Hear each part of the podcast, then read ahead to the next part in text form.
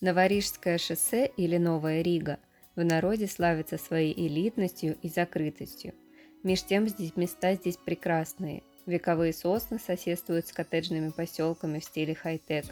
Рестораны, в которые очередь на столик может занять минут 30 с пятерочкой, а Ягуар стоит на парковке рядом с Рено, и при этом никто друг другу не мешает. Но Новая Рига, магистраль М9, является историческим местом, связывающим современность с древнейшей историей нашей страны, с ее тайнами и романтизмом. На рижском направлении две автомагистрали – Волоколамская и Новорижская.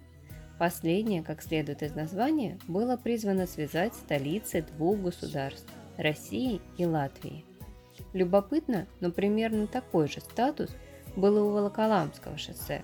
Его строительство начал еще Юрий Долгорукий – приказав прорубить в непроходимых лесах и чащобах Московии дорогу, которая соединила бы столицу государства русского с другой транспортной магистралью – Волоком на реке Ламе. Узнаете в этом сочетании название современного города?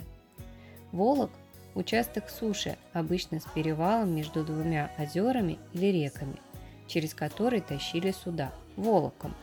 Являлся в те времена важнейшей составной частью – сложной транспортной системы знаменитого торгового пути из Новгорода во Владимирские Рязанские земли и, конечно, Московию. В конце дороги, еще во времена Ярослава Мудрого, появился Волоколамск.